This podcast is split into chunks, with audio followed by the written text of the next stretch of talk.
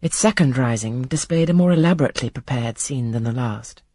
The drawing-room, as I have before observed, was raised two steps above the dining-room, and on the top of the upper step, placed a yard or two back within the room, appeared a large marble basin, which I recognized as an ornament of the conservatory, where it usually stood, surrounded by exotics and tenanted by goldfish, and whence it must have been transported with some trouble on account of its size and weight. Seated on the carpet, by the side of this basin, was seen Mr. Rochester, costumed in shawls with a turban on his head. His dark eyes and swarthy skin and Paynim features suited the costume exactly.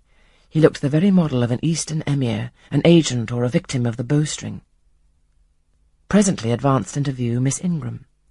She, too, was attired in Oriental fashion, a crimson scarf tied sash-like round the waist, an embroidered handkerchief knotted about her temples, her beautifully moulded arms bare, one of them upraised in the act of supporting a pitcher poised gracefully on her head.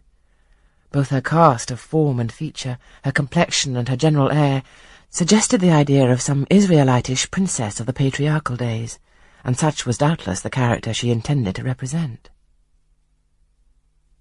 She approached the basin and bent over it as if to fill her pitcher. She again lifted it to her head.